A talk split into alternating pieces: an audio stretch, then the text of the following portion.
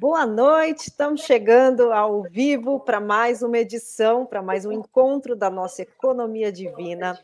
Eu sou Fernanda Correia e, junto com a Fabi Fonseca, todas as terças, a gente está aqui trazendo conteúdos relevantes para você, principalmente você que gosta de ouvir histórias de pessoas que estão trilhando o caminho do autoconhecimento e do despertar da consciência.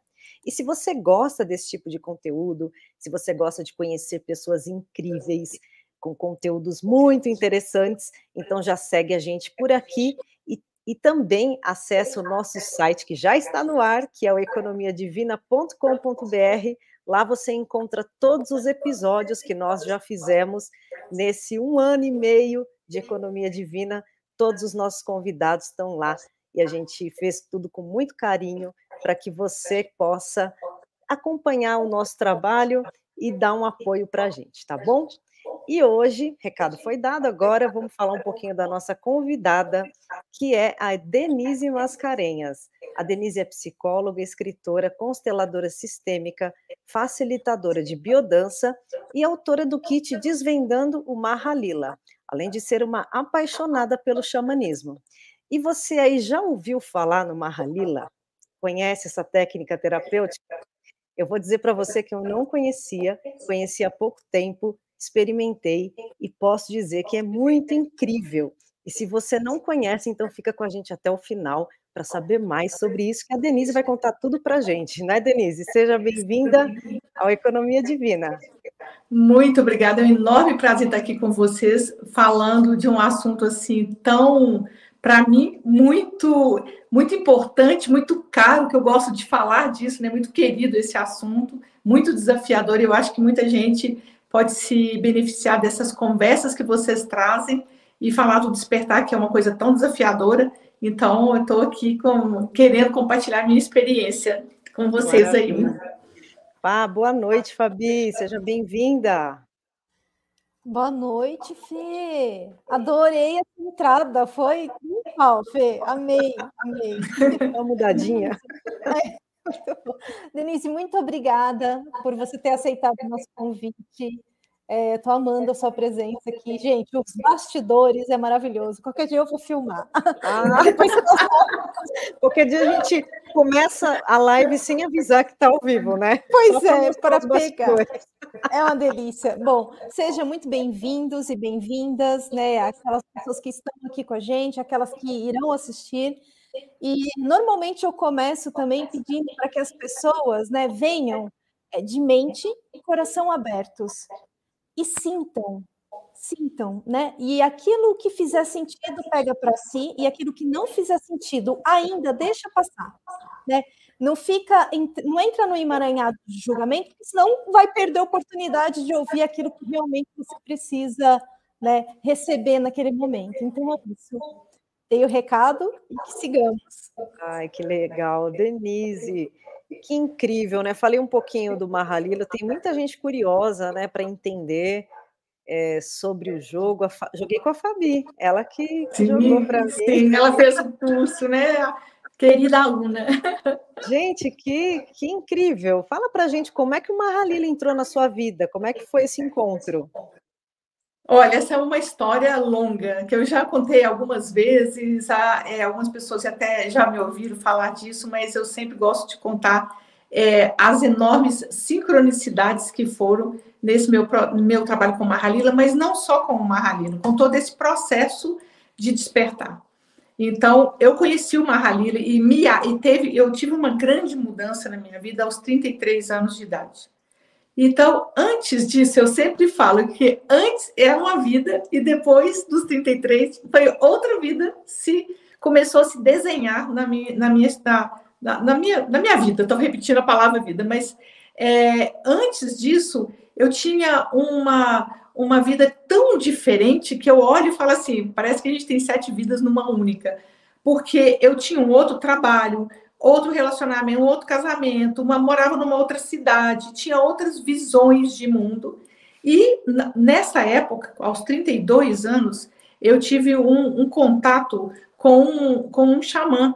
Então, minha história começa aí, a minha história de caminho espiritual, de mudança radical, porque sempre fui uma pessoa muito ligada à espiritualidade. Então, eu não, não é que eu era uma pessoa que não tinha uma história anterior de espiritualidade, mas eu não tinha, eu não tive essa, essa grande sacada que eu tive foi aos 33, que me fez mudar de pensamento e fez mudar de destino, meu destino. Então, eu conheci um xamã e as coisas que ele falava é, me fizeram tanto sentido que eu vivi um processo de tomada de consciência muito grande que fez toda a diferença na minha vida. Porque a partir daquele momento, é, eu tive uma desconstrução de paradigma anterior, uma desconstrução total, um processo de despertar mesmo, de, de que me fez rever absolutamente tudo, e isso não é fácil. E ao tomar essa. Na verdade, não é que eu tomei uma decisão de mudar. A coisa que, vive, que eu tinha antes é, não fazia mais sentido.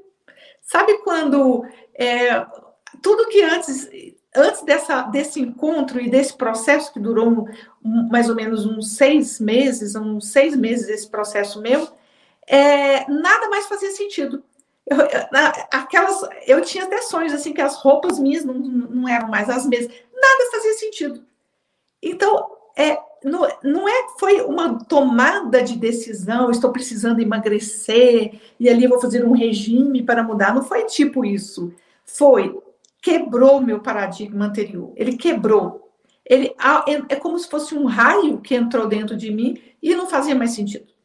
E ali eu fui nesse processo que foi tão radical, eu fiz uma viagem ao sul do Chile para fazer um trabalho lá, vivencial, pra, na verdade, para reencontrar este xamã. E, é, e ali naquela viagem, eu eu eu estava tão sensível naquela época que eu também e, intuitivamente eu pegava livros que tinham a ver com o que eu estava vivendo, era uma impressionante sincronicidade, uma grande sensibilidade. E eu peguei o livro do Harish Johari, que é o livro é, que, do, de um mestre indiano que trouxe o Mahalila pra, para o Ocidente, que escreveu sobre o Mahalila. Por quê? O Mahalila ele é um jogo da tradição é, hindu, ele é um jogo antigo da Índia. Então, ele foi criado lá nos ashrams é, das comunidades Vaishnavas, que eram adoradores de Shiva, de Vishnu, é, lá naquelas comunidades lá que, de, de discípulos e, e devotos de Vishnu.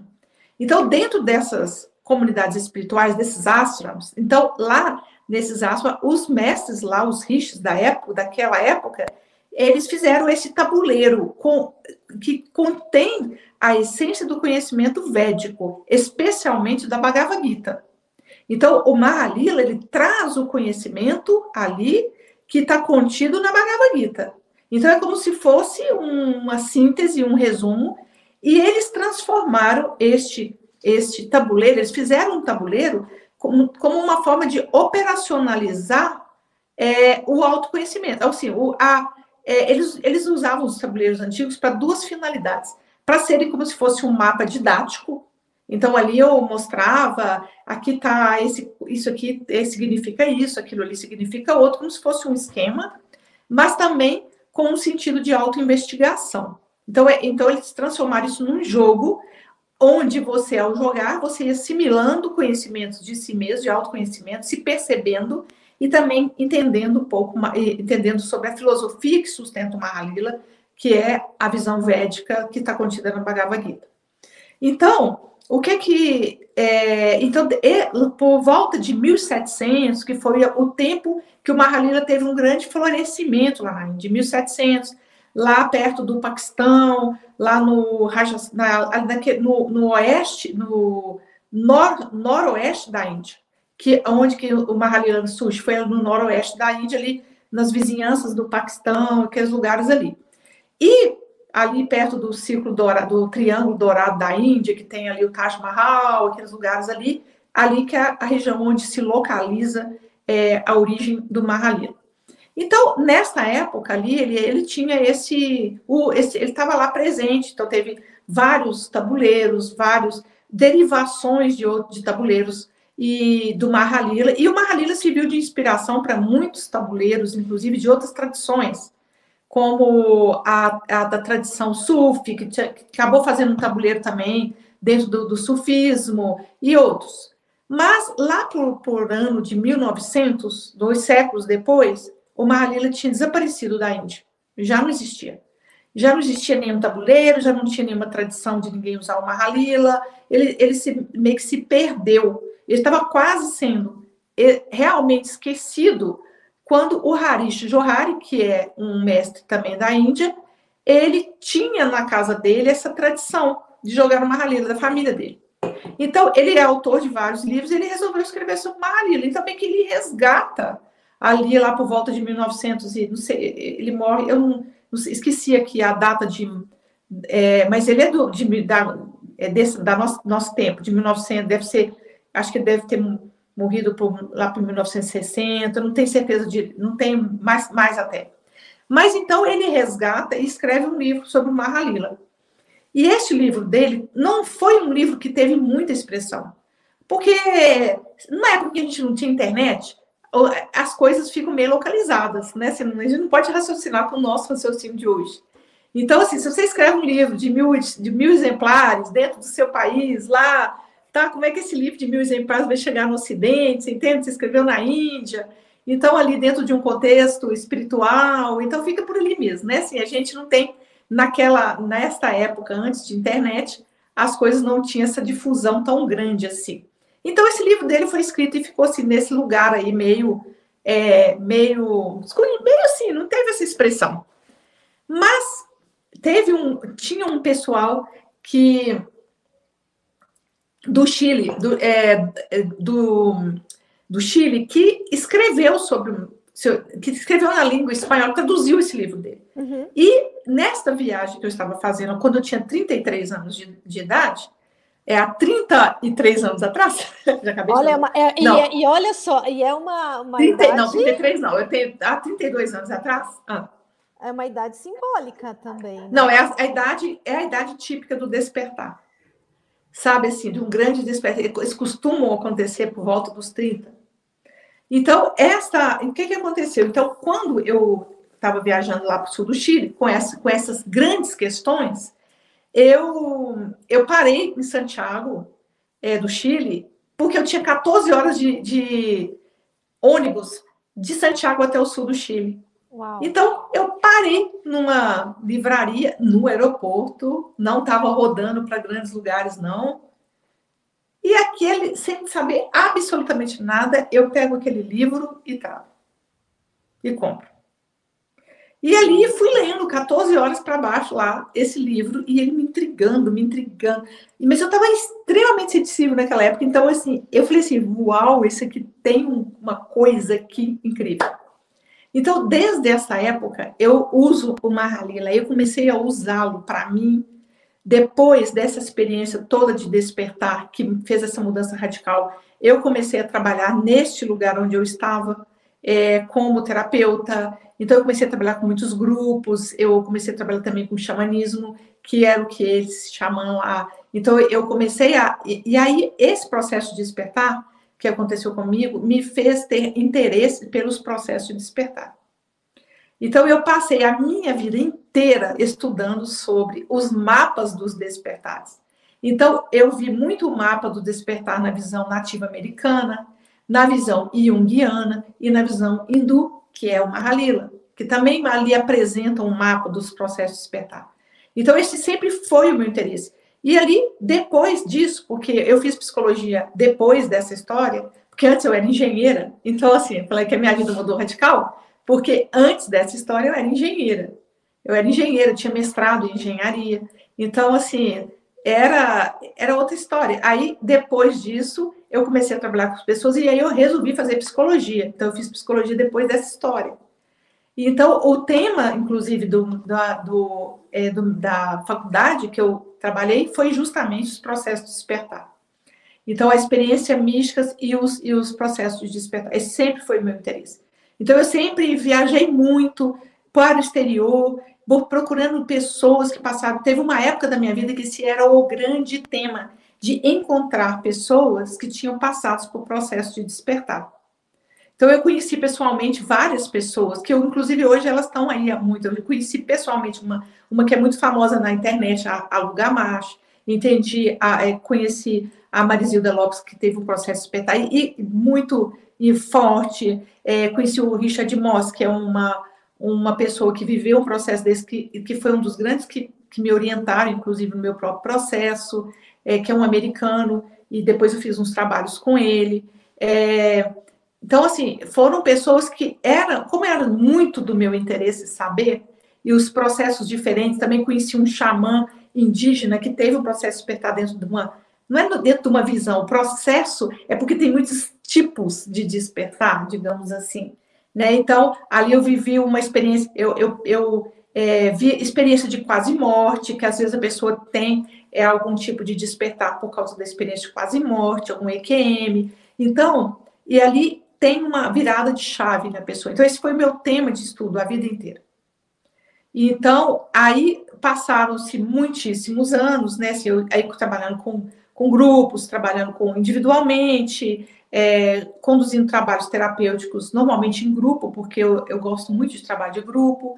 Então, é, chegou um momento que eu senti vontade de traduzir o livro do Harish Johari para o português.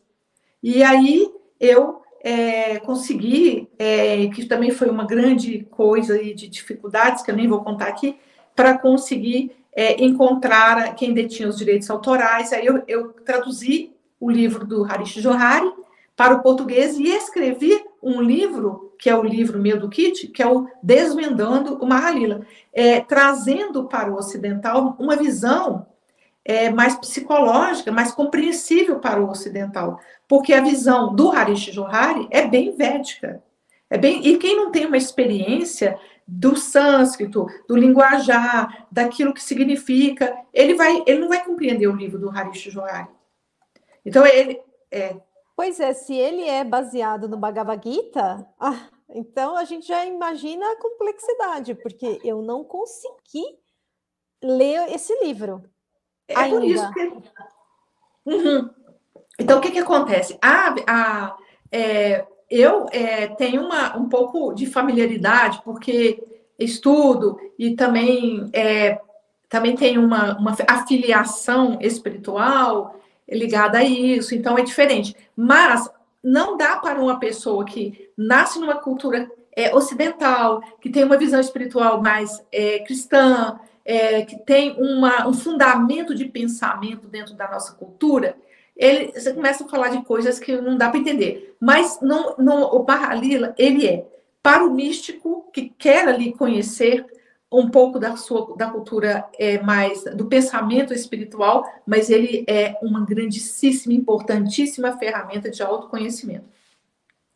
Então, e a, acho que o meu, a minha contribuição como a Halila foi seguir a linha do Harish Johari, porque o Harish Johari trouxe esta visão mais de auto-investigativa, mas usando a linguagem hindu. E eu aprofundo, é, pela minha experiência de psicologia, pela minha experiência com, com outros trabalhos de despertares, etc., é, eu, a, a, eu tentei, né, eu, eu tento sempre fazer isso, assim, eu, eu, é, a minha, é minha, não é que eu, é, a palavra talvez não seja tento, é a minha perspectiva, é o meu foco de atenção, é deixar que um jogo tão incrível, que quase se perdeu, que ele venha à, à tona, que ele, as pessoas é, consigam lidar com ele e utilizar. E a partir da publicação do kit Desvendando Mahalila, ele ficou acessível, digamos assim.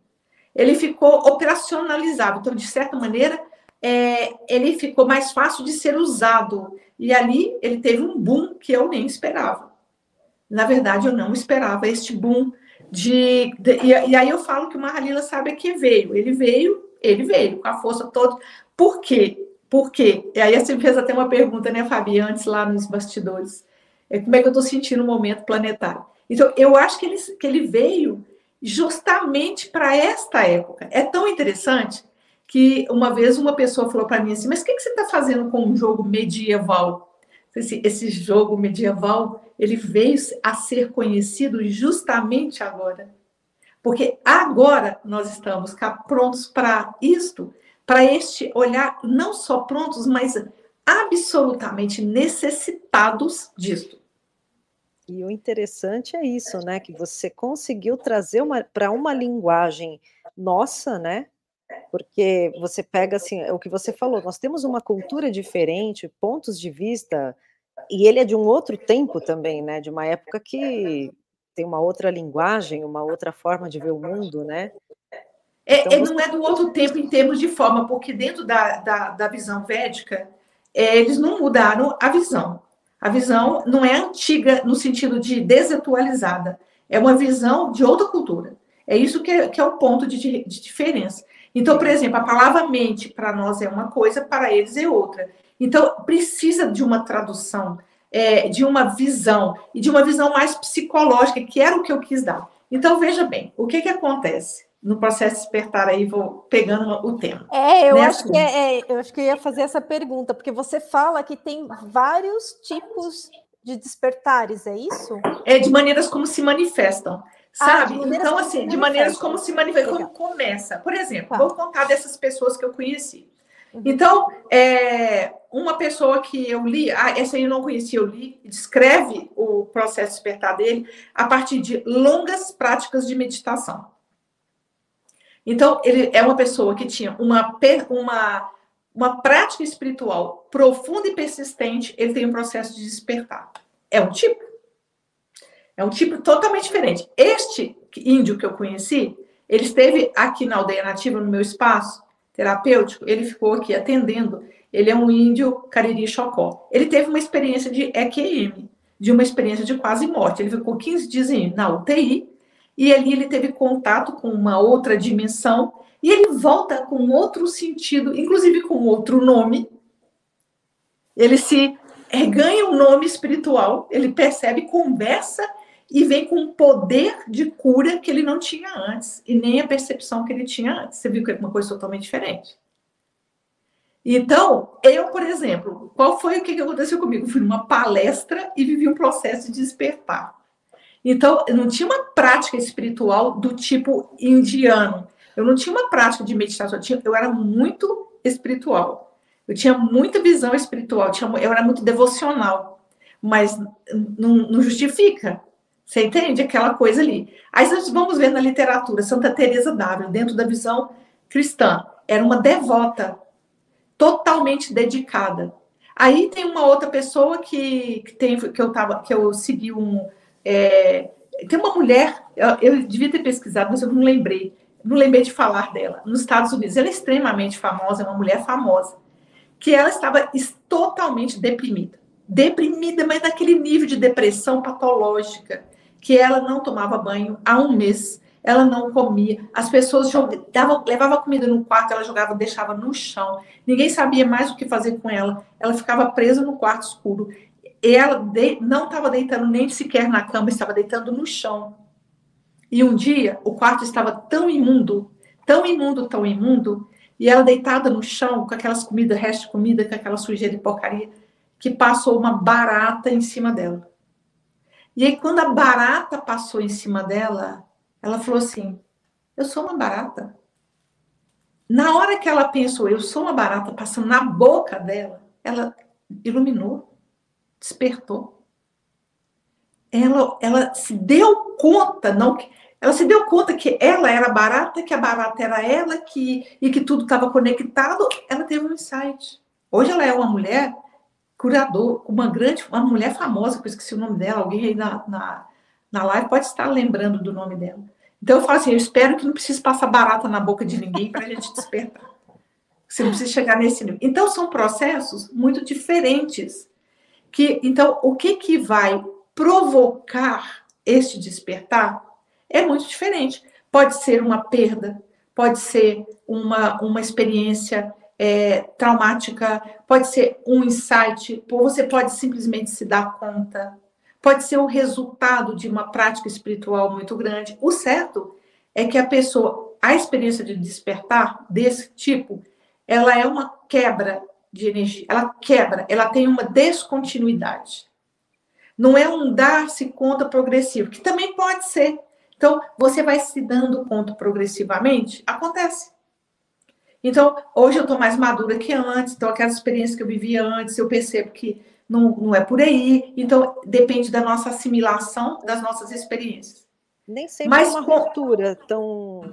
Mas nem essa ruptura nem, se, é, nem sempre é uma ruptura, mas quando tem realmente um despertar, tem uma ruptura.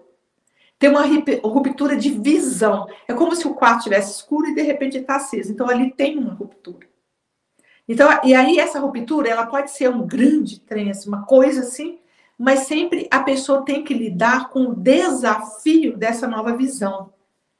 Então, isso pode vir porque foi aconteceu espontâneo, na verdade sempre vem pela obra do espírito de alguma maneira, como se fosse um raio que atinge ali. Então, o que raio pode ser esse? Pode ser o fim de um casamento, mudou sua vida inteira. Pode ser você de repente acha que não faz sentido mais nada daquilo, é, um adoecimento, algo que acontece ou algo, são milhões de coisas que podem acontecer. É, porque cada. É, é, isso que a gente costuma falar, e eu costumo repetir muito isso, né? É, o caminho para o despertar e para essa tomada de consciência é individual e é personalizado. E personalizado. É, de, é alta costura. Exatamente. Então, assim, eu posso acessar o mesmo conteúdo que vocês, mas ressoa diferente para cada uma de nós. Porque depende é, do nosso As contexto. etapas do despertar, elas são mais, elas são arquetípicas, elas são as mesmas para todos. É claro que na particularidade da vida de cada um. Então, isso é muito descrito no, no, na individuação junguiana. O Jung estudou muito despertar. Eu estou fazendo assim porque tem uns, um pernilongo aqui na minha cara. Aí você está então, movimentando. Eu estou fazendo uns movimentos estranhos aqui, gente, mas por favor, não tem nada a ver com Eu pensei que você tivesse uma descendência italiana. Não, eu tenho uma, um, um pernilongo passando aqui que vocês não estão vendo, mas eu estou vendo. Então, então, quando eu fizer assim, é o pernilongo, tá? Não é tá uma... Vou segurar minhas mãozinhas agora. Não, pode, pode tocar ele daí. Ele, né? A gente não liga, não. Pode falar com as mãos explicar. também, porque eu, eu adoro falar com as mãos. explicar por que eu tô com a mão balançando tanto. É o pernilongo, não é minha... Eu não tenho esse hábito de falar com as mãos tão balangando. Bom, então, voltando. Então, dentro de um processo de despertar, o que, que acontece prioritariamente? Aí as pessoas vão ver Fabi, se você passou por isso, Fernanda, todos nós, de repente, podemos ter passado por alguma experiência mais marcante. O que que primeiro muda? Muda a persona. O que, que é persona? Eu estou usando agora a linguagem da psicologia. O que, que é persona? É aquela maneira como a gente se mostra no mundo. Então vamos imaginar que alguém construiu uma imagem, porque a gente é, constrói, não adianta vocês me falar, ah, eu não construo imagem. Temos construções de imagens, de persona. Então, esta persona nossa, ela é um resultado da nossa história. Então, se eu estou numa casa que eu construí uma persona de boazinha, então, ou de uma pessoa que quer agradar, é, ou de uma pessoa até o contrário, ah, eu sou a, a, a inteligente, ou, ou até a burra, ou a qualquer que seja a persona, que você tem ali como uma imagem que as pessoas têm de você, e esta imagem é a primeira que quebra. Então, no processo do despertar, a, lidar com a persona é o primeiro primeira etapa. Então, aquilo não te cabe mais, aquele casamento não serve mais. Ah, eu cansei. Aí a pessoa vem com isso, eu cansei de ser essa pessoa. Esse cansaço, ele nasce do, do própria energia do novo que está surgindo e que você não cabe naquele papel mais. Então, então, tanto pode ser uma coisa de ruptura radical, mas pode também ser assim: peraí, olha como eu era antes e olha como eu, hoje a, a minha alma me pede para ser diferente. Não tem mais aquela persona. Aquela persona não cabe, aquela roupa não cabe. Aquele, aquele estilo de ser perante o outro não cabe mais. Então não faz mais sentido, né? É, não faz sentido, não é uma decisão, é não faz não, sentido. Não faz sentido, é uma coisa assim que você até procura, tenta pegar de novo, tenta falar, cara, mas não faz sentido nenhum mais aquilo, não te impulsiona. Não te, não, não encaixa mais. E aí é um grande problema. Então, normalmente na etapa do, da quebra da persona, nós temos problemas com os amigos, nós temos problemas com os familiares, nós temos problema com o companheiro ou companheira. Porque não, não, não faz sentido. Eu me lembro que eu era engenheira, estava dentro de uma visão de engenharia, e de repente, nada contra engenharia, mas de repente eu me começo a me interessar profundamente por psicologia profunda. por Jung. Eu me lembro que eu antes era assim, eu, tava, eu fazia mestrado em engenharia, então assim, os assuntos de engenharia me interessavam. Eu era engenheira, tinha interesse na engenharia, gostava, não estava num lugar que eu não gostava. É, o meu ex-marido também era engenheiro, então tinha um ambiente ligado à engenharia, muito ligado à engenharia, e eu começo a me interessar por Jung. Eu me lembro de uma cena na minha vida que foi eu com aqueles livros de Jung lá, lendo, lendo, lendo, lendo, Jung, e, ah, ah, ah, e querendo conversar com alguém, mas não tinha ninguém querendo conversar comigo sobre esse assunto. Eu me lembro de, desse meu ex-marido falando, mas o que, que você está lendo? Assim, que coisa é essa que você está lendo? Eu não estou reconhecendo, né? não estou te reconhecendo. Mas isto é o comum. Então, por exemplo, de repente a pessoa tem mudanças de hábitos que são tão radicais que os, os que estão do lado não conseguem entender. Aí você não consegue mais conviver com os amigos seus, por exemplo, que eram que saía toda noite para balada, para beber sem parar. Você não, não quero mais isso, não sei porquê. Mas você estava ali até outro dia fazendo a mesma coisa. Mas não corresponde mais, você não acha mais graça. Aí você não acha, não tem papo mais com aquelas pessoas, não tem liga. Então é uma fase muito difícil. Porque as pessoas ficam sem lugar. É, é, eu acho que é importante a gente dizer uma coisa, não é que é, não é bom e nem ruim. Não é dentro não. dessa dualidade. Né? Não. É, é, melhor ou pior. Ah, eu sou melhor e eles são piores. Não, não é nesse lugar. É no lugar não. que não é, faz. nem, nem pode sentido. entrar nisso, porque é, aí não. você não está dentro de uma evolução, né? Você está no julgamento que também não, não é legal. Não, não tem nada a ver é, com é, isso. É, que de repente é que não combina. Simplesmente não interessa mais. É, não, é, não é falta de né? sintonia, é uma falta. Veja bem, vamos, vamos tirar ali para não ficar nenhuma impressão de superioridade. Sim. De, eu tenho certeza, porque isso aconteceu comigo na pandemia. Na pandemia, o que, que aconteceu? Cada um foi para o seu canto. Então, o que, que aconteceu comigo na pandemia? Comigo e eu mudei para aqui para o sítio. Então, esse spa, onde eu moro hoje, era o lugar, era, era meu, era a aldeia nativa, que era o meu desculpa, meu espaço terapêutico, que era um sítio onde eu fazia os trabalhos terapêuticos. E tinha curso aqui todo, todo mês, tinha trabalhos terapêuticos aqui. Então as pessoas ficavam hospedadas, faziam tra trabalhos de grupo, quase sempre. Tinha cursos, é, curso de formação, formação de constelação, curso de xamanismo, marrali, tinha um monte de coisa aqui acontecendo presencialmente. E, aqui, e, e, e eu vinha aqui só para os trabalhos. E vinha todo final, todo final de semana eu vinha para organizar alguma coisa, etc. Mas não morava aqui, morava lá em Belo Horizonte. Na pandemia, eu falei assim, gente, não faz sentido eu ficar num apartamento sendo que eu tenho um sítio, vou mudar para o sítio, enquanto durar a pandemia. Então, eu vim e meu marido veio também. Então, nós, aí o que, que aconteceu? Nós, a pandemia foi. É, a, a, primeira impressão era que era seis meses, ou sei lá, três, ou seis, e que tem, foi se prolongando, e prolongou um ano. E aí as pessoas tiveram o primeiro impacto muito ruim de fechamento, depois foram se acostumando.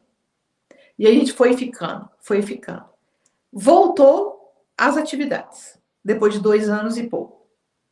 Você vai encontrar com os amigos antigamente, as mesmas coisas. Você não teve uma ruptura com eles, você gosta deles, mas você encontra, isso aconteceu várias vezes comigo.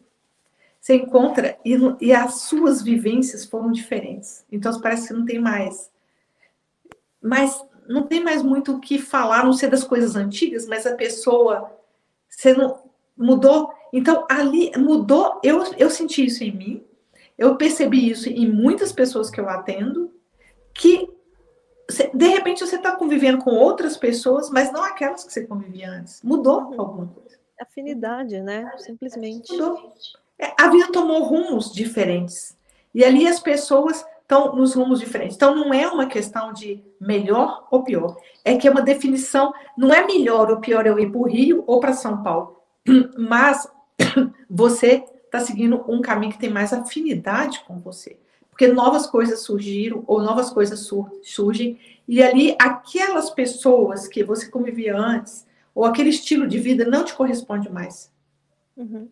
Então, se não corresponde mais, e pode ser assim, é, eu, eu, tenho um, uma, um casal de amigos meus que, que depois eles se viram assim, ó, eu gosto mais disso, o outro gosta mais daquilo, e tem a ver com a alma dos dois. Então não está pior nem melhor, mas só que o fato de estar tá ali não já, não, já impede que o outro siga por aquele caminho. Então, esse processo de despertar nos recoloca, muda o nosso lugar. Então, as, a, você já não, não combina com determinadas atitudes, mas às vezes é uma questão de sutilização também, nós não podemos desconsiderar Sim. isso. Então, uma das pessoas sutilizou mais energia e já não consegue viver no meio de uma densidade em termos de alimentação, em termos de atividades, não quer mais. E aí começa a se interessar por temas que, que outras pessoas não estão interessadas. Eu acho é, importante a gente frisar isso, né, para poder realmente não deixar nenhuma, é, nenhuma informação equivocada, né? Sim, claro. É, não é uma questão de, de, de melhor ou pior, é uma não. questão de pegar o seu próprio barco. Sim, e eu, eu, tô, eu tô lembrando aqui, só fazer um comentário de um. E tem umas decisões também, tem escolhas, né?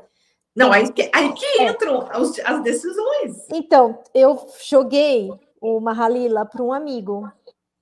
E aí, no processo, a gente conversando, e eu contei um pouco, eu estava sentindo, eu contei um pouco do que eu estava vivendo. E ele falou: Fá, eu tenho medo de entrar nesse lugar e, e, a, e as coisas que eu estou vivendo não fazerem mais sentido. Entende? Ele falou, porque eu então, sei que se vai ele, mudar. Se ele está com medo, é porque já não fazem sentido. Exatamente. Eu, mas aí eu, eu, eu trouxe esse reforço para ele. Falei, meu querido, é, não já faz não mais faz sentido, sentido, já não faz mais sentido. Você só está aí por uma questão de hábito e uma é, questão apego, é hábito né? de apego, entende? E adiando algo que em algum momento vai acontecer, mas está tudo bem no seu tempo, né? É, Exatamente. Então, então, isso é um desafio muito grande, porque você de repente quer chutar o pau da barraca, de alguma barraca sua, que estava montada, e, e você fala, mas isso aqui envolve isso, envolve aquilo, envolve não sei o quê. No meu ponto de vista, assim, a impressão que dá é aquela sensação do luto. Eu vou perder alguma coisa, eu vou mudar, como se morresse, né? É uma morte mesmo, é uma morte e renascimento. E quando, quando você está vivendo esses processos, eu me lembro muito bem de que quando eu comecei a ter essa quebra de paradigma da persona, e eu não conseguia me, me, adaptar naqueles lugares mais, e nem naquela situação, e nem naquela cidade, porque foi uma grande mudança total. Então, assim, eu me lembro de ter um momento da minha vida que eu tinha uma, eu vestia uma calça, eu vivia, eu vestia uma calça jeans não, eu vestia calça jeans. De, toda calça jeans é mais ou menos a mesma coisa, né? Eu tava de calça jeans e camiseta Ering branca. Eu fiquei seis meses de calça jeans e camiseta Ering branca, porque eu não conseguia decidir que roupa que eu ia vestir diferente. Então, eu só consegui vestir essa coisa neutra e básica, porque eu não conseguia é rosa, é ver, é qual? É, um, é, é, como é que é? Tirar a personalidade, né? Despersonalizar. Foi, eu foi fiquei total. Eu não consegui vestir outra roupa. Eu só vestia essa, branca, sem nada, sem cor, né? porque nem a antiga servia e nem a nova eu sabia para onde Ainda não então, sabia qual era, né? A nova. Não sabia. Não tinha a menor ideia. Então, esse, esse momento é muito angustiante no processo de qualquer pessoa porque você está vendo, é aparentemente uma destruição. Uma destruição de um, de um relacionamento, uma coisa que entra na sua vida e muda sua vida radicalmente, é, algum processo que não, você não queria, que, que você foi impactado por ele, alguma percepção de que não, tá, não fazia mais sentido estar ali. É, eu me lembro que, veja bem, esse lugar que eu participei durante, do, que tá, era ligado ao xamanismo, era um lugar que eu tinha. Então, eu tive algumas quebras ao longo da vida. Não, mas eu também sou de escorpião, né, gente? Gente, de escorpião, vocês não têm ideia. É muito profundo, né, o negócio. É, e, está sempre, tá sempre recomeçando, uma coisa de fênix. É muito fênix, então, isso que eu vou lá, sempre renascendo, né? Está sempre renascendo. Então, é, então, quando eu, quando eu tinha 33 anos, foi essa história que teve uma enorme ruptura, um monte de coisa acontecendo, e depois, uns sete anos depois, eu tive outro processo. E aí o processo foi sair deste lugar que, que, me, que me possibilitou essa quebra primeiro. E, ali, e aí é isso, não é uma coisa da sua vontade, mas eu me lembro da última vez que eu fui lá, nesse lugar, eu olhei para aquelas montanhas incríveis dos Andes, aquele lugar maravilhoso, na Cordilheira dos Andes, sul do Chile. Olhei ali e falei assim. Olhei e uma voz interna falou assim: Eu não volto mais aqui. É a última visão que eu tenho daqui. E eu nem tinha tomado decisão de sair, mas eu senti ali. E aquilo ali foi aquele momento que eu olhei e me despedi. Eu olhei e me despedi. E ali saí. Então, enfrentar, ou aí é outra história, outro movimento. Mas para onde a nossa alma quer nos levar? Para a sua própria expressão. Você encontrar o seu, a sua a própria expressão. Então, a gente vai viver isso ao longo das vida, da vida. Momentos de despertar que a gente vai ou abrir para ele ou resistir a ele. O fato de resistir não te livra dele, não. Ai, ótimo você ter falado isso. Porque eu acho que a resistência é o que Só mais. No... É o que traz mais sofrimento. Que a gente é o que, inclusive, inclusive, adoece. Então, todo o processo de adoecimento que a gente tem na nossa vida, doenças mais graves, assim, essa coisa do adoecer, é, é, tem a ver com alguma coisa retida de energia que a pessoa não conseguiu soltar.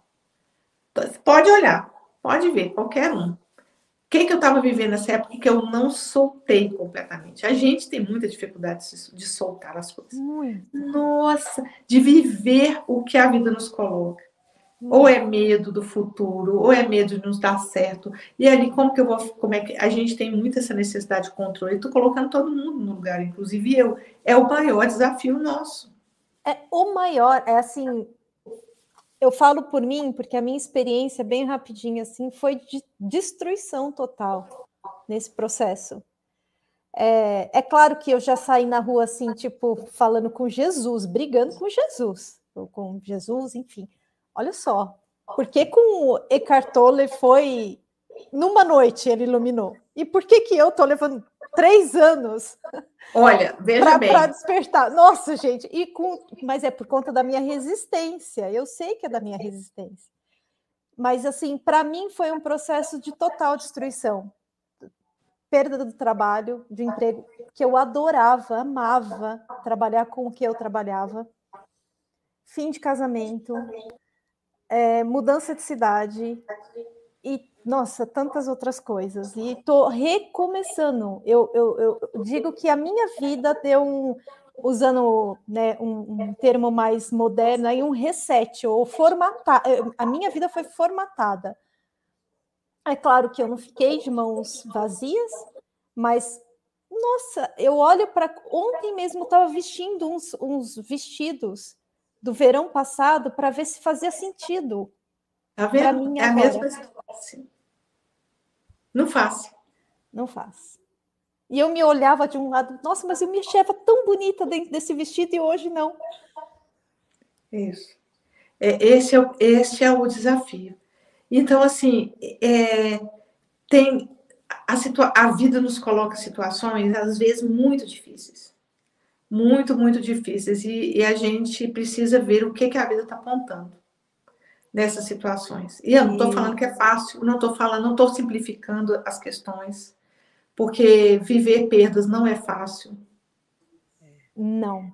E Denise, me fala uma coisa, como que o Mahalila pode ajudar a gente nesse processo?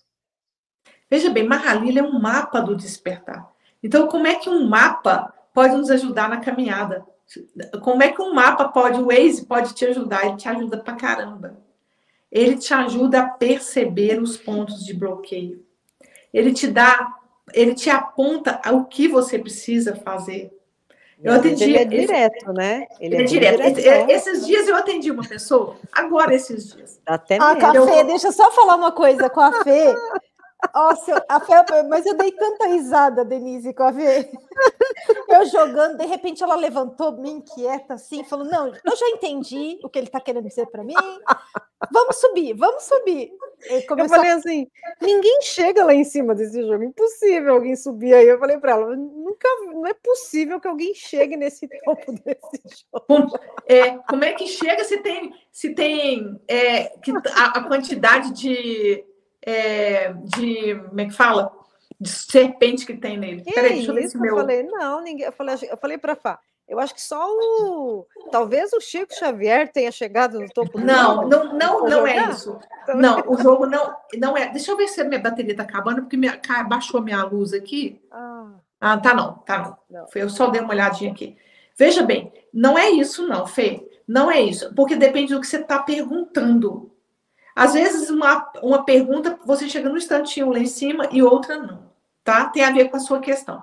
Mas eu quero colocar uma questão, uma uma a responder na pergunta se uma Halila ajuda. Esses dias agora, acho que foi agora, não tem nem uma semana. Eu atendi uma pessoa que estava justamente no momento desse tipo que a gente está falando, numa para onde vou? É aquelas épocas da nossa vida que você precisa de orientação, porque parece que está tudo bagunçado. Eu não sei se eu vou para a direita ou se eu vou para a esquerda. Eu não sei o que, que eu faço. Quebrou tudo as coisas. É tipo isso, esse momento aí. Então, ele estava jogando, eu joguei com ele esse momento. Então, o Barra mostra justamente o ponto onde ele está preso. Porque que a energia não está fluindo e mostra o direcionamento com as flechas, o que ele precisa trabalhar. Então, o que, que você precisa trabalhar na sua vida? Aí que está ele aponta mesmo, ele aponta o caminho melhor, a melhor trajetória, igualzinho um Waze, para você ampliar sua consciência naquele momento. Mas ele não é só um diagnóstico, porque ao perceber as coisas, ao tomar consciência, uma mudança acontece conosco. Durante o próprio processo do jogo, isso acontece muito, né? Acontece porque você se dá conta e quando a gente. Nos, a né? consciência é dar-se conta.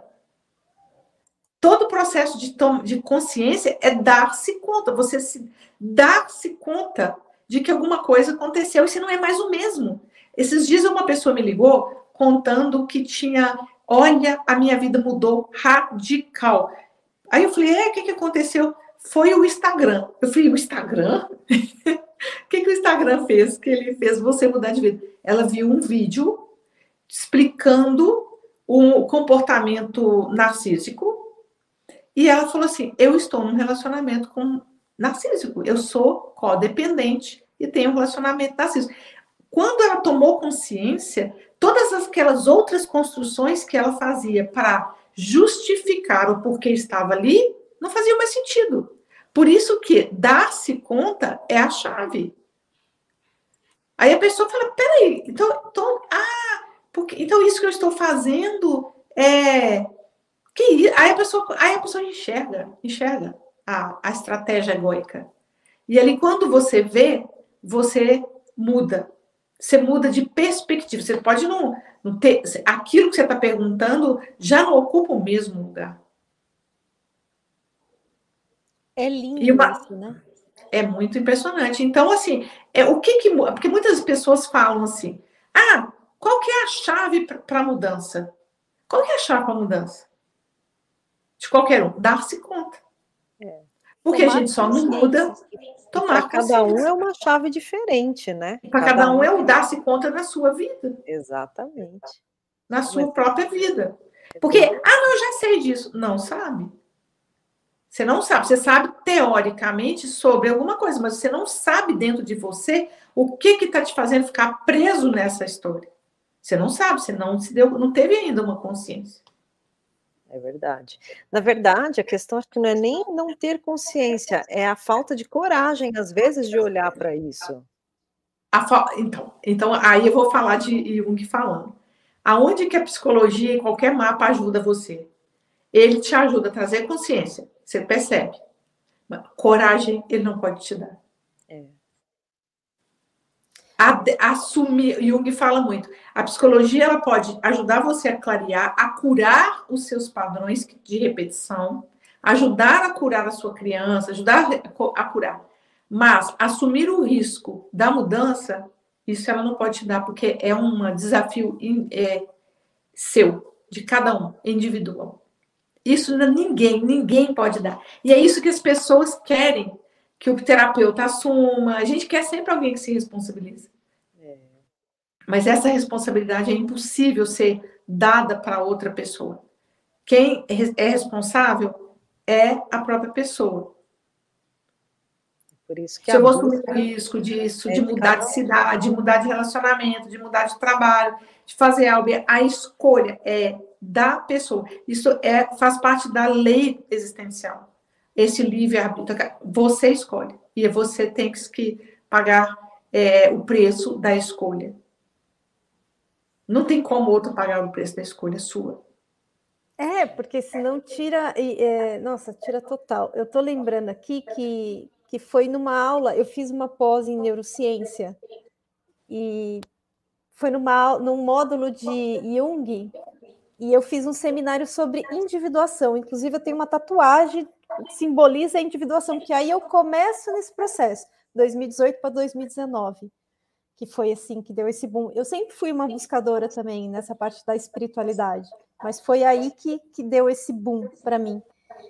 E, e aí a neurociência ajuda a gente a, com essa questão de coragem da mudança. Começa com pequenas coisas. Esse movimento de flexibilizar e de criar novas sinapses ou novos caminhos neurais para fazer a mudança maior.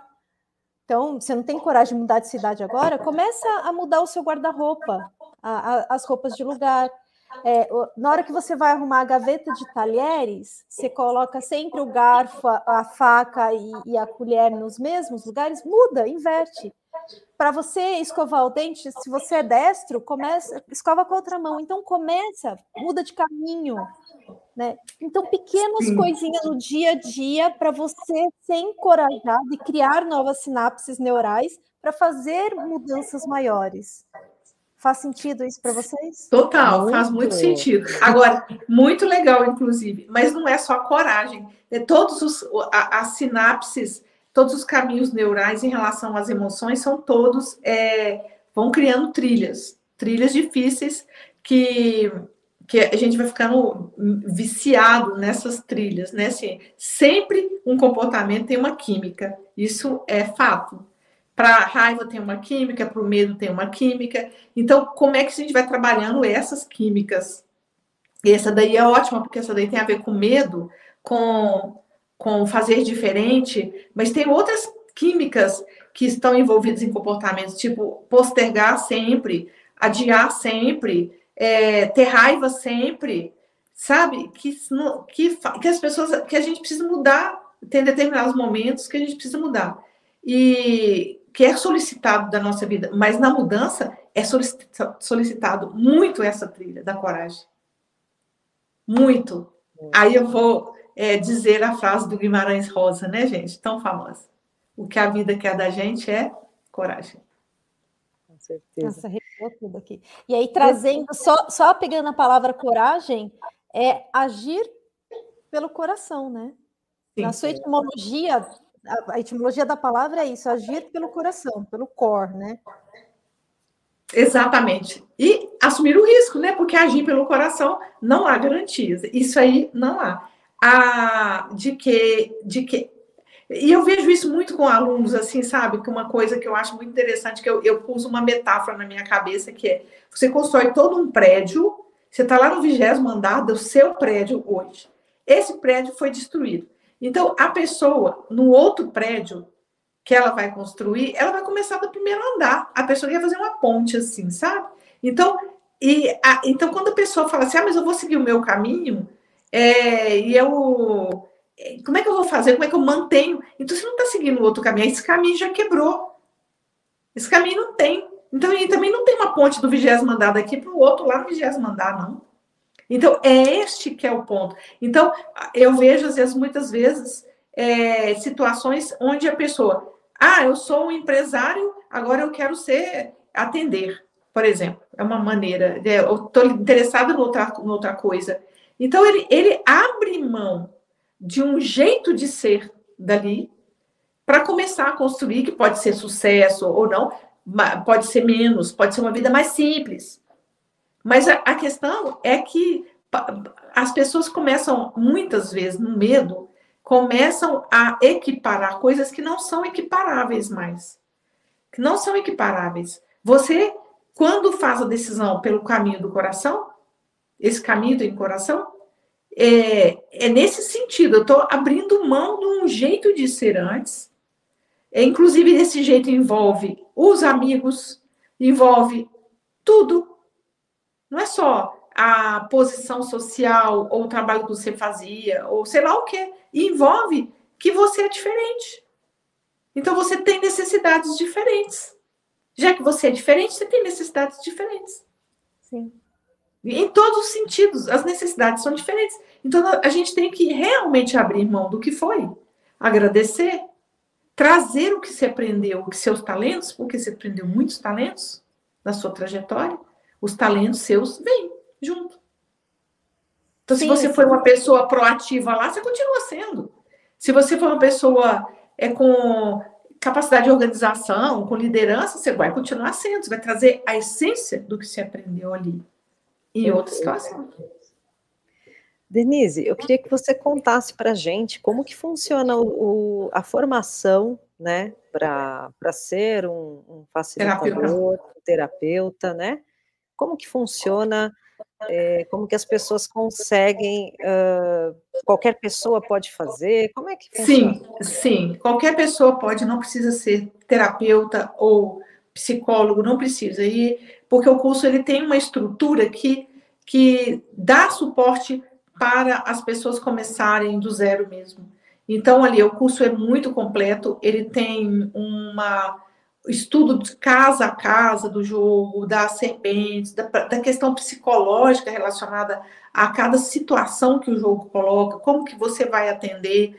E o curso tem, além das aulas, que são muitas aulas, é, que são videoaulas, também tem aulas gravadas, aulas presenciais comigo, tudo online, mas são presenciais.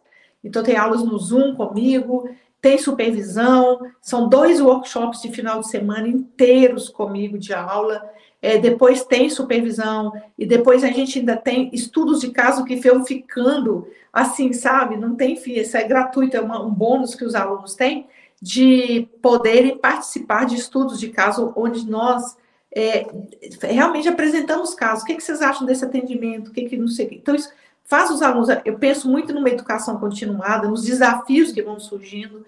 Então, é, e também tem cursos adicionais para ajudá-los inclusive atender melhor, por exemplo, o curso da, da cura da criança interior, o curso de práticas, de, é, práticas terapêuticas que podem ajudar no, no atendimento. Então, tem outros cursos aliados que a pessoa, se quiser, ela vai fazendo. Mas a formação ela é bastante completa e nós estamos com uma já prevista, a última desse ano, em outubro. Então, ela começa no dia é, a formação começa. Esqueci, deixa eu ver aqui a data, que eu esqueci aqui a data exatamente. Daqui a pouco a gente já vai começar a divulgar.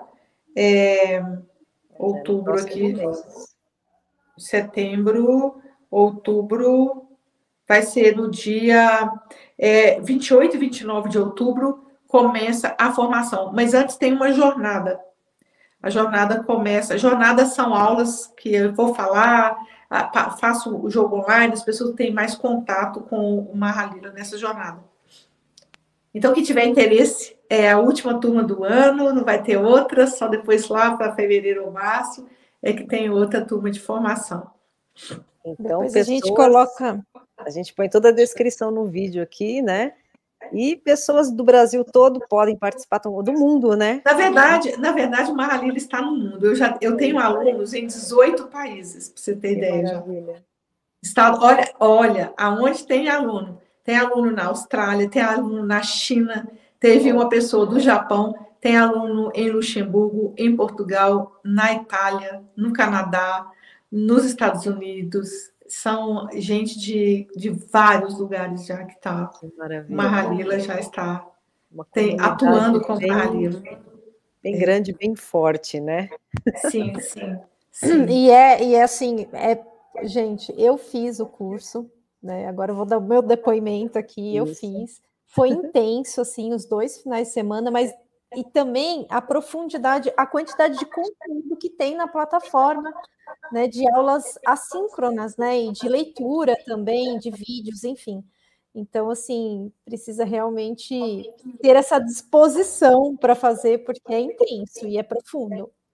É muito profundo. Na verdade, a, precisa ser profundo. Se a pessoa tem o interesse de trabalhar com ele, porque ele revela coisas profundas. Então você precisa é. entender das profundidades, tem que aprender a navegar em águas profundas. Porque ele mostra a profundidade. E é por isso que ele é especial. Por isso que ele é especialíssimo, porque ele, ele é uma ferramenta para o momento. Ele é uma ferramenta antiga, mas é uma ferramenta para o momento da humanidade, em que as pessoas precisam de mudanças radicais. Antigo, mas no sentido de ele traz uma sabedoria é, da antigo no sentido de idade mesmo, ele é velho, né? Ele é de lá de 1700.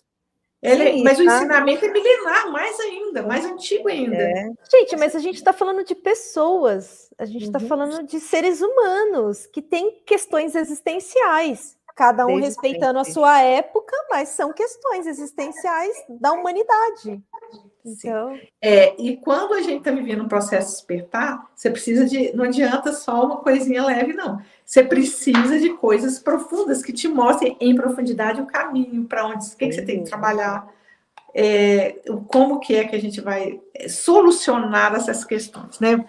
Entender as nossas questões profundas. Ai, que delícia. Denise, Ai, meu sonho tempo... é fazer um jogo com a Denise. Bora, gente, bora fazer. Será um prazer enorme. Que delícia. Será um prazer enorme atender. registrado.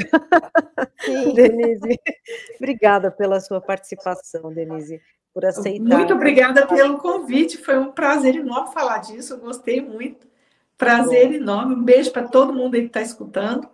E vocês quiserem saber mais, entra lá no meu Instagram, entre também no site meu, denisemascarenhas.com.br, meu canal do YouTube que eu não coloquei aí, Denise é Mascarenhas Viver Consciente. Não. Ah, tá. Qual que é o seu? Desculpa. Denise Mascarenhas Viver Consciente. Esse aí o Instagram tá correto, mas o YouTube tem mais de 600 vídeos. Acho que deve ter uns 500 vídeos meus lá. Olha que Denise, Mas, Denise Mascarenhas Viver Consciente. Maravilha, muito conhecimento compartilhado, gente. Vamos aproveitar. Sim, depois é. a gente atualiza a descrição do vídeo, coloca os links. Pode deixar que eu faço isso. E aí, tá, aí coloca lá pra, do YouTube para vocês terem acesso aos vídeos que estão lá. Tem muita coisa lá do Mahalila, do xamanismo, de um monte de coisa. Delícia. Ai, Denise, muito obrigada, muito obrigada. Adorei a sua presença aqui, adorei saber tudo isso. Eu também. Muito obrigada pelo convite. Um beijo a todos vocês. Uma boa noite e um beijo. Nos vemos por aí, né? É um beijo para vocês. Pessoal que acompanhou Beijo, aqui hoje a gente, obrigada, viu, pelo carinho, obrigada por ter ficado até o final. E faço novamente convite, segue a gente por aqui. Toda terça-feira a gente vem ao vivo com um assunto diferente, com pessoas interessantes, como a Denise, e para falar sobre coisas da vida, né? Que é isso que é bom. E a gente está sempre por aqui. Coisa boa da vida. Coisa boa da vida, é isso aí. um beijo para todo mundo. Beijo, Tchau, gente. Boa noite. Gente, boa até noite. mais. Tchau.